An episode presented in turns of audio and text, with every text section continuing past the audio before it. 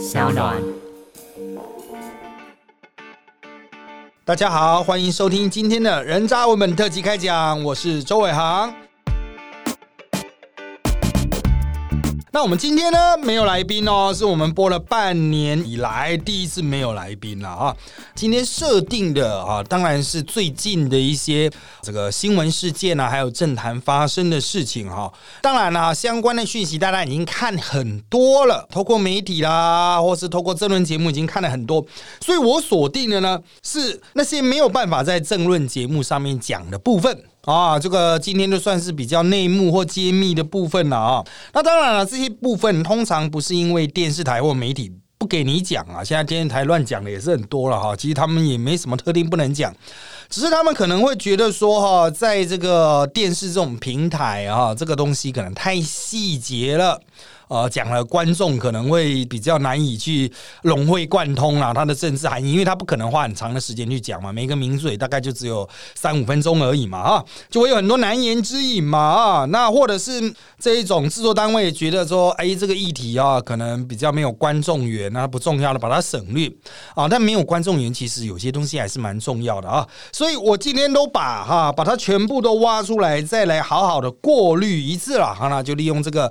难得一个人唱独角戏的机会呢，来把它讲好讲满。我们第一个要看到的主题啊，是这个包机。为了方便大家理解哈，我们从湖北撤侨的飞机哈，总共撤了三次。第一次啊，撤了一架回来，结果哎有一个确诊哈，造成很多的不快。那第二次有两班啊，那很多人说这个叫第二班呐，但我认为应该叫第二波。第二波的武汉包机是三月十号。它其中华航那一班比较没有问题，东航哦出了一些问题，这个等一下我们会会细细的来谈。那我先先预设给各位一个观念，就是三月十号他们回来之后呢，他们有十四天的这个集中隔离检疫嘛，哈，那要到二十四号、二十四号、二十五号才会放出来。所以在这样子的状况下呢，我们的第三波是在三月二十九号、三月三十号成型。那这些。接回来的大概三百多位啊，这个我们台湾的这个台商啊，或台湾的乡亲啊，哈。那原则上来说，哈，也都是照前面的两波的这个啊检疫的模式，包括全程要穿隔离衣了。那因为他们也是集中检疫啊，所以呢，他们也就会占用那些空间嘛。所以要等第二波的三月二十四号出来啊，我们才有比较多的空间去容纳这些集中隔离检疫的。先让大家有这个时间的观念，还有这个形式的观念之后，接下来我们要谈一下哈，就是很多人都会去问了哈，呃，现在情势已经有点转变了嘛。感觉欧美那边回来的搭飞机回来的入境者好像生病的比较多哈，相对来说，武汉啊，或是中国，武汉还不能出来啦，就是从整个中国大陆那边回来的人，哎，感觉好像都没有看到什么特别的新增病例啦，只有一两起是所谓转机的哈，有经过好像是上海还是哪里转机的了啊。那像这样子的状况呢，就让人家想说，那是不是是还有必要哈维持驻记，不让那些湖北的自己搭机啊，一定要采用包机的形式，那这样子的形式，其实它牵涉到我们之前长时间啊跟老公互动的经验，那也包括了这三波班机的谈判经验。那我就从第一波谈到第二波，再从第二波谈到第三波啊，你就会比较清楚，就是说，其实 CDC 或者是政府高层哈，就我了解，应该行政院副院长办公室啊，他们的一些考量。啊，你了解他们的这些考量，你就会哦，原来他们有这么多的想法。但我不是说他们的想法一定是对的，而是他们心中对老共的这个戒心呢是很浓的。那我们先从第一班谈起啊，第一班的这个撤侨回来呢，哎。啊，上面就是多了一个这个染疫的嘛，后来下来是确诊嘛，哈，那台湾这边就是比较不爽，当然之后就是折冲了哈，在漫漫长路啊，在第二波之前有非常长的一段时间的空窗期，那这一段很长的时间呢，啊，双方主要卡住的点就是说，我们是想要在飞机上有我们的医护人员从台湾出发，载着我们台湾的医护人员飞到。武汉天河机场，然后在那边落地检疫，也就是说，你要上我们华航的飞机的话，你就必须要这个经过我们的人确认你这批人是没有问题的。那老控的方面就说，你这个就是瞧不起我们这边的这个中国的医疗的能量啊，哈瞧不起我们的医护嘛，瞧不起我们的科技嘛啊。第一个他都不爽，第二个是如果我们的人搭乘华航，华航还是我们的航空器啊，主权的延伸。飞到天鹅机场落地去执行某些业务的话，那老工人就讲说：“哎，那天你就变成中华民国的官跑来我们这边执行这个相关的任务哦，他就不爽了啊，就变成中华民国的官在啊这个老共的土地上执法啊，双方就起了很多的冲突争议啦。中间还有很多台湾的像马英九那些啊见缝插针说啊，为什么要坚持一定要华航？为什么一定要华航？其实也不是一定要华航，重点是要有一般航空公司把我们台湾的医护。还有相关的隔离衣啊、防护衣啊，要再去那一边嘛？哦，这就就是问题点了啊！东航在台湾又没有飞机，他又没办法去载一整机我们的人这样飞过去，因为他要在我们的所谓医护的话，就是我们的主权啊，我们的呃相关的官员就会上去执法，所以中间就卡来卡去，卡来卡去，所以第二波最后出来的结果就是一个协商出来的结果，就是台湾一般载着我们的医护飞过去。然后这边的医护有一组人会执行华航那一班飞机的相关的检疫作业。那当然，我们也接受中共那边出示他们的检疫就是阴性的那个结果，我们也接受啊，所以才会有后来说什么啊，有人拿不到那一个什么检测的结果是阴性的那一张拿不到，所以上不了飞机啊，好像有这样的争议嘛哈。好，反正我们载了一批人去。有比较多的医护是跟着华航那一班一起飞回来，那我们有三个医护是要跟着东航回来，可是问题就来了，到那边下来之后呢，东航的那一班哈，他要求我们的医护要就是在那边执行，就是真正的落地，就是你要入境那边，然后再出境了哈，所以造成那三个医护回来要居家自主检疫十四天，但如果是华航那一班哈，我就我所的理解是不用哈，如果有错的话，请更正我哈，反正就是那三个医护本来就会比较辛苦了啊，再来就是说他。他们在那一边，他们会比华航晚飞，所以华航那班飞走之后，那一班那那是三位医护，如果还要回台湾呢，他就一定只能搭东航了。好，这个时候就等于我们有三个人质、三个漏票就握在中共的手中。所以到了那个阶段，虽然华航还没有起飞，那东航那边就已经产生争议了哈。华航那边已经陆陆续续完成检疫，在登机的时候就传出东航的那个湖北台办的官员承办这个东航的湖北台办的官员就在那边讲说什么，其实可以不用穿隔离衣啊，不用穿防护衣啊，为什么一定要穿呢？我们有带去哦，我们带了足够的防护衣过去，也就是说绝对是够穿。可是他就不愿意让我们的医护去执行穿隔离衣、防护衣，甚至他也会去阻挠。那就在这个时候呢，我们有一些比较有 sense 的台商哦，就主动去跟我们的医护洽谈，因为我们的医护看起来就像一般旅客一样，他在那边就已经不能是像我们这边的官员去执行特定的任务嘛。那就有台商主动的去沟通，然后发现说，哎，台湾医护有来，台湾医护有隔离衣啊，啊，那为什么我们这没有隔离衣啊？反而是东航的那些机组人员，东航自己那些中国的机组人员。可以穿隔离衣呢？现场就有台湾人带起了一波情绪了。我们台湾人会带风向嘛！这波情绪带起来之后呢啊，那湖北台办啊有有点承受不了这个压力，所以就说好好好，就给你穿啊。那穿的过程中呢，湖北台办也在那边一边穿一边也在讲闲话，说啊这可以不用穿啊，这看起来很怎么样啊，很健康啊，这可以不用穿，还在持续的干扰了啊。那在这个过程中有很多协商之中，特别是我们台湾这边坚持，如果没有穿。防护衣回来的话，我们就不给你降落了。就是你其实就等于是武汉那边就不能飞出来。可是老公那边的想法就是说，我这边绑了你三个医护当做人质啊啊！如果你不飞的话，那就拉倒。我看你这三个医护卡在天河机场，你要怎么办？大家就各自回家。我看你这三个医护，你要去当航下情缘嘛？就卡在那边，等到下一班，你不知道何年何月了嘛啊！所以双方有经过很多的。呃，沙盘推演啊！我相信老公那边有沙盘推演，我们台湾这边有沙盘推演。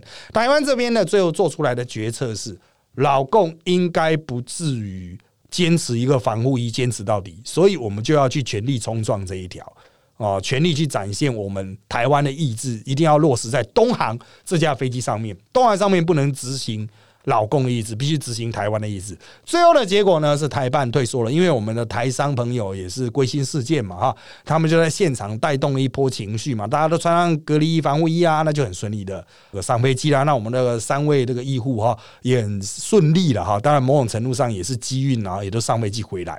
好，那第二班东航有这么不愉快的这个经验，有这个风险之后。接下来哈，这个就很快就碰到了这个湖北省，除了武汉以外，他们就宣布要开城了，二十五号的开城啊。当然，他们开城就可以移动，移动的话就可以实现我们之前所讲的哈，就是当然那时候讨论说，这些台商可不可以到现在还有的四个直航点，就是上海、浦东、成都、厦门，还有一个地方我一时想不起来啊，可能北京啊。那在这四个点，他们比较近的大概就是上海了哈，比较方便了，交通比较方便了哈。那在这样子的状况下啊，那就产生一个争议，就是他们可不可以直接买票回来？我个人那个时候的看法是说，其实就让他们以提前告知的方式，让他们买机票回来。但是政府就坚持说要医护在飞机上去配合，然后要让他们搭隔离衣啦，然后一口气把它运回来，不要在那个横生枝节，有些人过去，有些人又没有过去，这样零零碎碎的啊。他们有一些相关考量，主要担心就是怕被湖北的台办各个击破，因为对于湖北台办来说，哈，他们的目标政治目标就是希望能够劝说所有台商留下来，然后另外一方面又继续制造这个台湾政府给台湾政府难看嘛，哈，所以原则上来说，台湾就是还是继续取一个折中，那就把我们原有的直航班次啊，早两班出来，完全都不载其他客人，那一样。由我们台湾医护搭的这个飞机，像乘客一样去到那边。啊，落地进行相关的检疫，给他们这个乘客穿防护服再回来，然后名单也都是我们这边审，避免第一班的那个啊华航撤侨，像那个徐正文的干预的这个状况啊。好，所以这就是后来哈这个发生的状况，就是我们看到二十九号和三十号都各有一班华航啊，二十九号载了一百五几个人，三十号的大概载了两百多人这样子啊。原则上来说了哈，这个过程就相对比较平和，也比较不会。有什么扣押的风险？老共也实质退让，他也没有坚持，就是什么什么东航一定要有一班啊？为什么老共之前会坚持东航一定要有一班呢？因为武汉那个时候还是在封城状态，它是没有直航，就天河机场还是在停航的状态嘛，哈。那你要飞的话，就是所谓的特别的包机，它很忌讳撤侨这个词，因为撤侨的制造这是两国的实质的那种啊，这个实质两国嘛，哈。那所以他为了避免就是。这一边一国的这种想法，所以他就呃这个坚持就是东航一定要飞。可是如果我们利用现有的直航点呢，东航就没有必要了。所以这个第三波就没有看到东航，那人也顺利接回来。那当然还是有一些台商，他们希望接下来可以用其他方式出来。还有包括武汉市，那武汉市也很大嘛，哈，大概占湖北的六分之一。武汉市本身还有一些台商没有出来，那他们到时候要怎么出来？那现在的看法是说，因为。二九三十的这一些人，他到了四月八号都还没有结束所谓的这个隔离检疫啊，所以四月八号武汉开城之后啊，也许武汉可以援引这第三波的模式，用第四波呃从武汉搭车到上海回来。啊，也许是可以，但是我们不确定。那如果真的要执行，可能也是四月十三、四月十四以后。那时候世界各地的疫情啊，可能又会有一些变化了啊。那这种事情啊，老实说哈，我们现在因为疫情变化很快啊，我们不太清楚接下来的状况会是怎么样。搞不好那时候老公已经把所有的。对外的航空都截掉了哈，你要从上海飞也没有办法，因为现在老共其实已经相当严厉的在执行啊他们的所谓的封国的形式嘛，就是没有中国的啊这种居留权的，不是中华人民共和国国民的哈，其实就已经没办法入境了啊。中华民人民共和国入境也要十四天，跟我们一样啊，居家或者是自主检疫十四天啊。那当然，从这边就可以延伸到另外一个问题了，就是我们现在的政策对于欧美啊，是不是料敌太宽了啊？就是我们现在越放线越来越有批评啊，这个从中国回来了，其实中国输入的哈。如果我印象没错是十几例了，可是欧美输入了一天就十几例啊，甚至二十例啊，二十几例嘛，之前出现二十几例了，这就不免引起很多哎，到底是不是有一视同仁用单一标准啊？是不是政治考量呢？我必须要说两个问题了。现在的政府哦，他们自己知道，第一个问题就是在于说，呃，老实说，他们是太过轻忽。欧美，就是太过高估欧美政府的公共卫生能力了，也就轻忽了从欧美入境者所带来的威胁。这个。大概占一半的原因，就是我们对欧美特别客气哈。那另外一半的原因是什么呢？另外一半的原因就是在于，的确有政治的压力啊，就外交上的压力。就是我们毕竟是一个比较外交弱势的国家，而且跟他们没有实质的邦交，所以我们等于是祈求他们给我们一些航权。那在这样子的状况下哈，这个。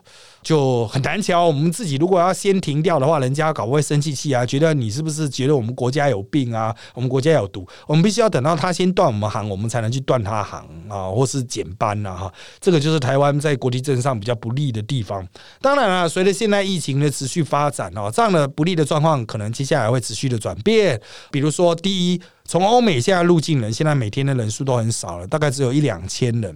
那如果加上以十四天来算，我们最最大波大概是三月二十号的那一波回来，哦，三月二十号那波回来的，那大概在四月四号开，在几天就会出关了。如果他们都没有出什么样的事情的话，因为其实真的发病不用十四天，十四天是保险啊，大多数发病都是七天到十天。啊，有的很快，三四天接触三天，潜伏期很短啊，所以原则上来说哈，大部分的病例就是陆陆续续都会清出来，如果没有清出来也很奇怪哦，那就是属于比较特别的无症状的带源者哈，那这个就是特殊状况。那我必须要强调，回来实质的就是欧美现在入境人比较少了，而且我们现在的接下来防疫重点是本土的，是不是有所谓的本土型的扩散啊，社区的感染，这是我们接下来可能是第三波的重点。所以这第二波来自欧。欧美的公司哦，现在压力没有那么大，再加上我们现在开始谈很多的疫情合作了啊，什么疫情合作呢？包括快筛啦、疫苗啦，还有像今天总统说的嘛哈，我们用一千万的口罩来进行口罩的外交，因为我们口罩产能哈，预计在这几天又会再往上拉两百万个，原本是预计一千三百万嘛哈，到一千五百万的话，每天又多两百万的哈，你我们也不可能一瞬间都全部捐出去嘛哈，用它来跟各国来进行所谓的谈判啊，包括一些全。权力的设定啊，权力的交换，物资的交换等等，我认为哈，这个比较像是第三波的重点了哈，因为。呃，现在已经不只是不单纯是飞不飞的问题，而是你防疫的资源够不够的问题，还有所谓的科技上啊，哈，仪器上是不是够啊？那如果我们能够跟美国保持非常紧密合作的关系的话，美国现在虽然消耗掉大量的资源，但它的工业生产也是非常强劲的嘛，哈。他们这个政府的钱丢下去之后，他们的工业、民间工业的产能出来，医疗工业的产能出来，那是生产力是非常惊人的，可以补足台湾现在比较缺乏的一些部分了，哈。那我们有有。的优势，当然目前暂时领先的是口罩。那当然，有些人会讲说：“哎，中国的口罩也产了很多，它一天可以产一亿个。”中国最近最近一两天吧，就是因为欧洲开始退那个中国那边的口罩的货，就是发现中国买的口罩品质有问题啊。现在中国好像自己也开始要求，就是如果拿不到他们的一些。呃，那种审核标章的话，就禁止出口，因为他发现自己口罩的品质问题是很大的啊。那老实说，中国一天产一亿个还是不够啊。我们现在两千三百万，一天一千三百万，大家都在骂不够了。他有十四亿人口，一天才一亿，怎么会够呢？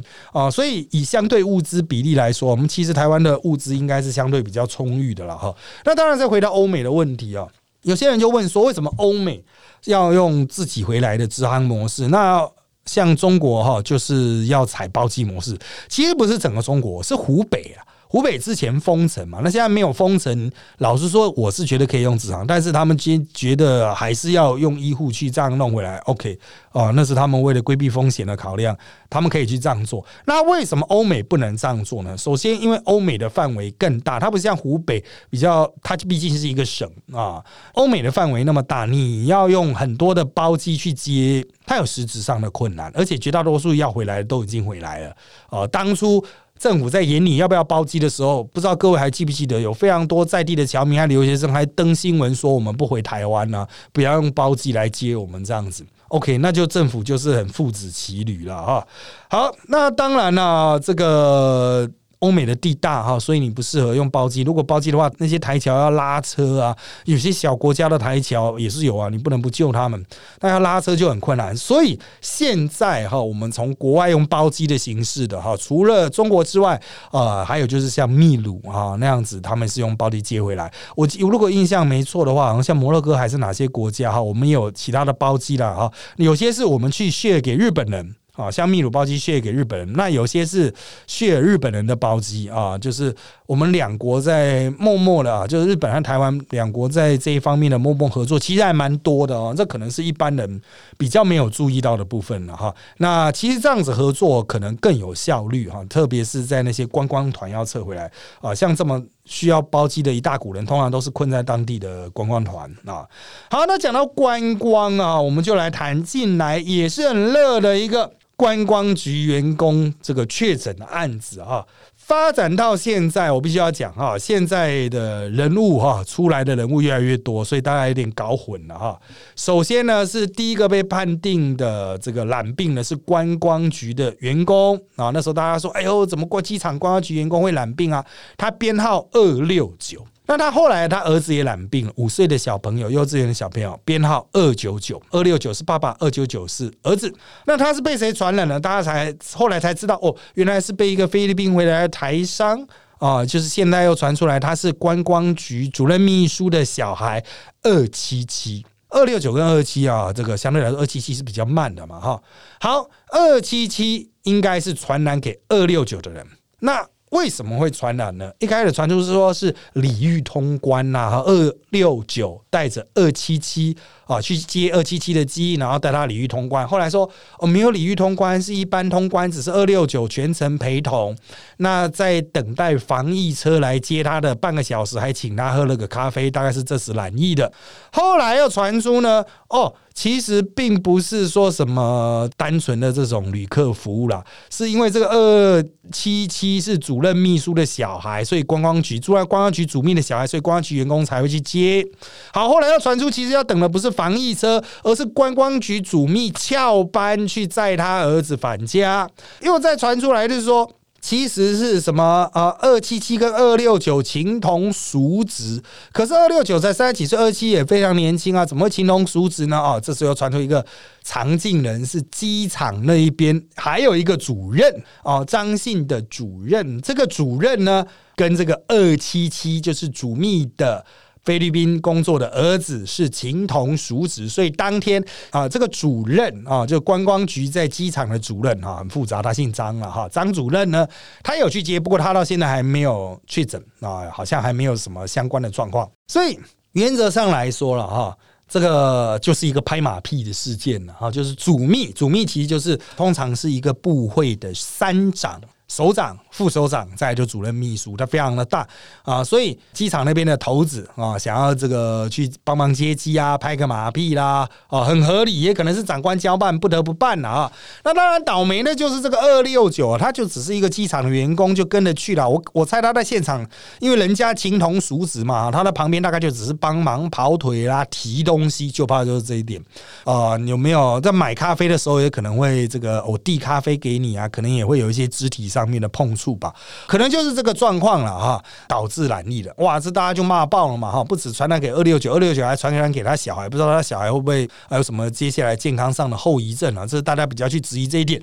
而且他小孩又是读幼稚园，那导致幼稚园要停办停课，很多的家长也会非常担心，到底是发生什么样的事情？所以这个问题是一连串的嘛。它主要就是来自于二七七这个案子，二七七的案子现在我们追出来，他的机场他填的那个。单只是说他没有任何症状，可是他在菲律宾已经住医，其实后来要查出他住院三天，还有吃退烧药，还吃抗生素的呢，啊，这就问题很大，啊，就申报不实嘛，哈，那怎么办呢？啊，那当然现在是惩惩处哈，我相信对于二七七这个菲律宾台商会有另外的开法，那现在主要是惩处主秘还有机场的这个主任，不过。原则上，哈查这件事情的过程实在拖太长。他在第一时间一两个小时之内就可以厘清的事情，为什么直到今天还在持续炒炒一些有的没有的？像是今天呢，应该讲说今天早上嘛，传出最新的消息是说二六九案。啊，就是那个员工之所以会去陪同帮忙买咖啡啊，他是因为有这个默契啊，没有接收到命命令啊，他是有这个默契啦，哈，就主动的去帮忙了。可是二六九他自己也火了，他也跳出来说：“我哪我哪跟你有默契啊？谁跟你有默契啊？”实际上就是被命令要跟着去了哈。所以重点是观光局有这样的积习陋习，到底有多久？那在这一个呃这个。检疫、防疫、抗疫的重要时期，到底有多少人这样入关？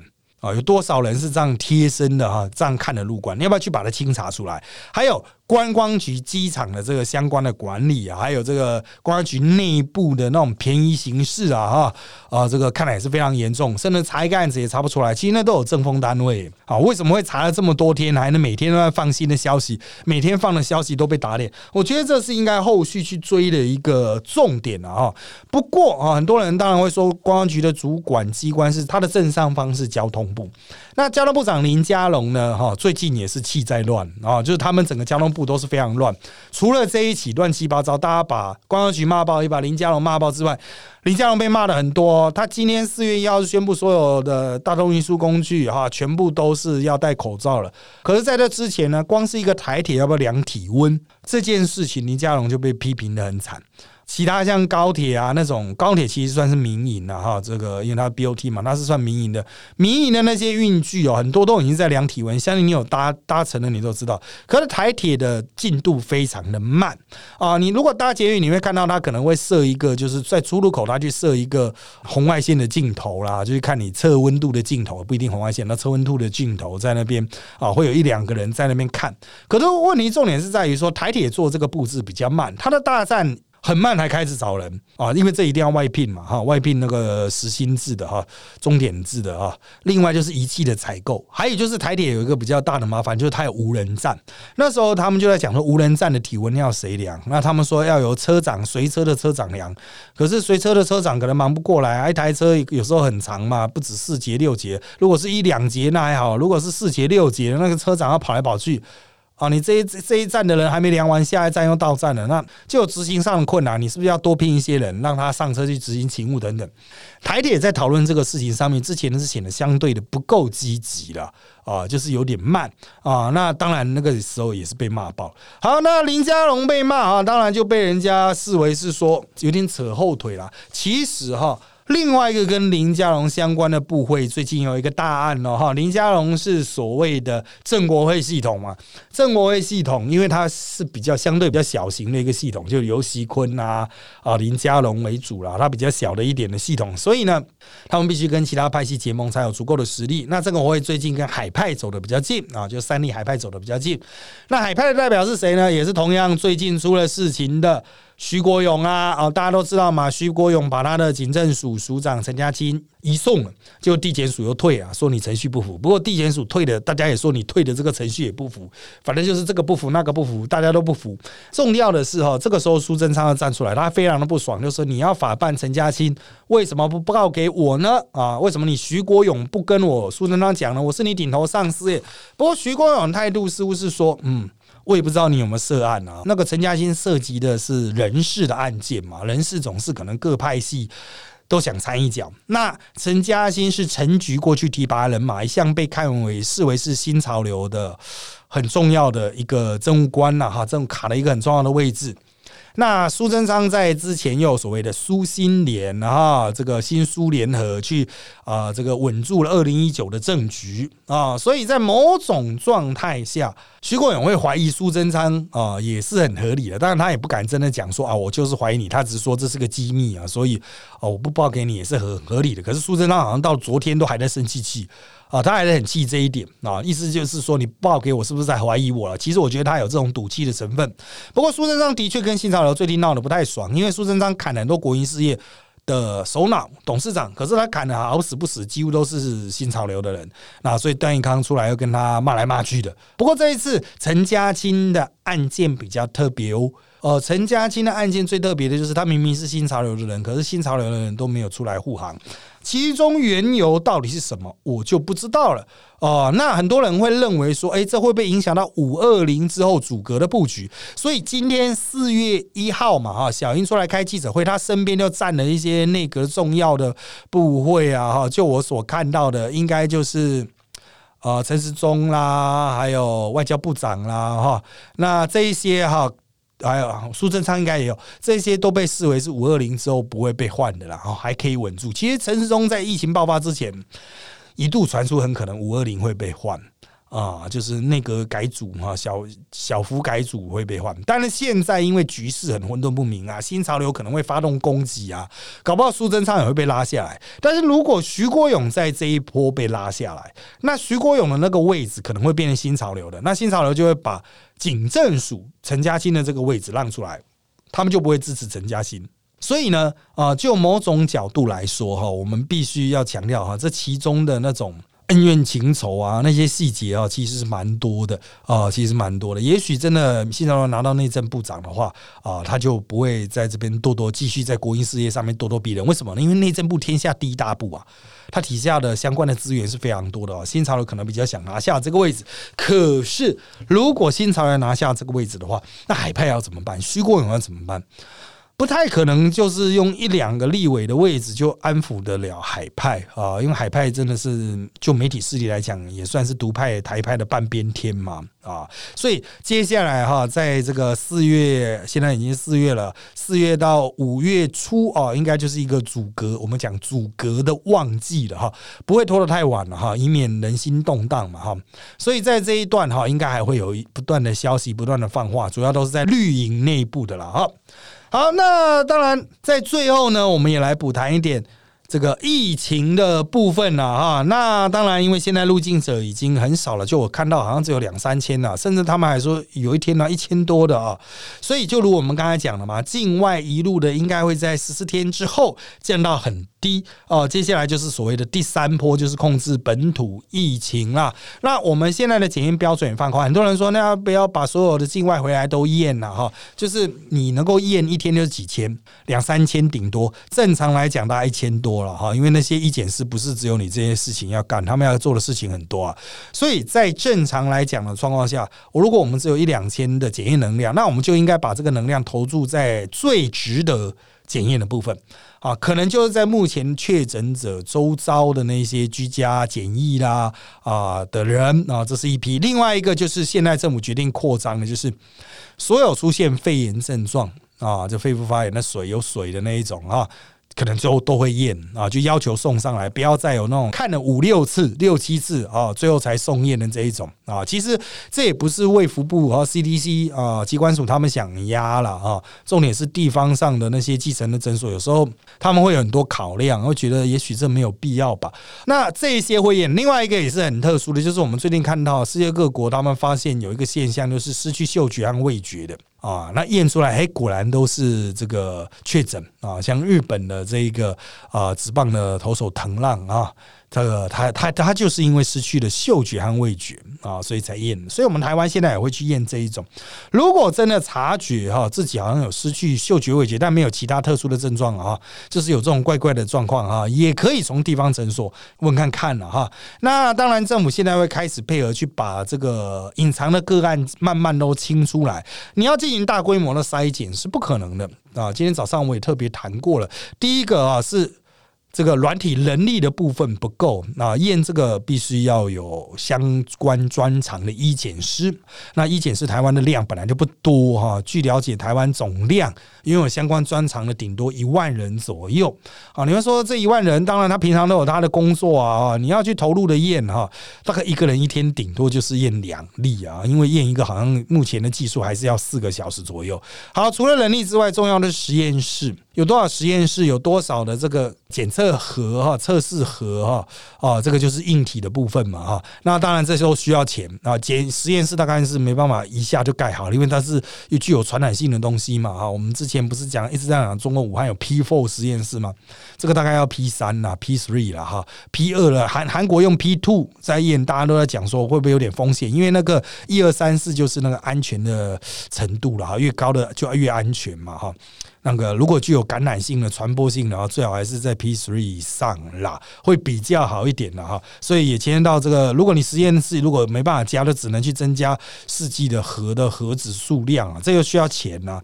钱在哪里啊？验这个东西可不是，哎，你不要以为所有东西都鉴宝两百块解决啊，这个东西没办法两百块解决。所以重点就在于投入资源的数量啊，还有我们可以持续这样的能量多久？毕竟一检师也是人啊，他们会累嘛。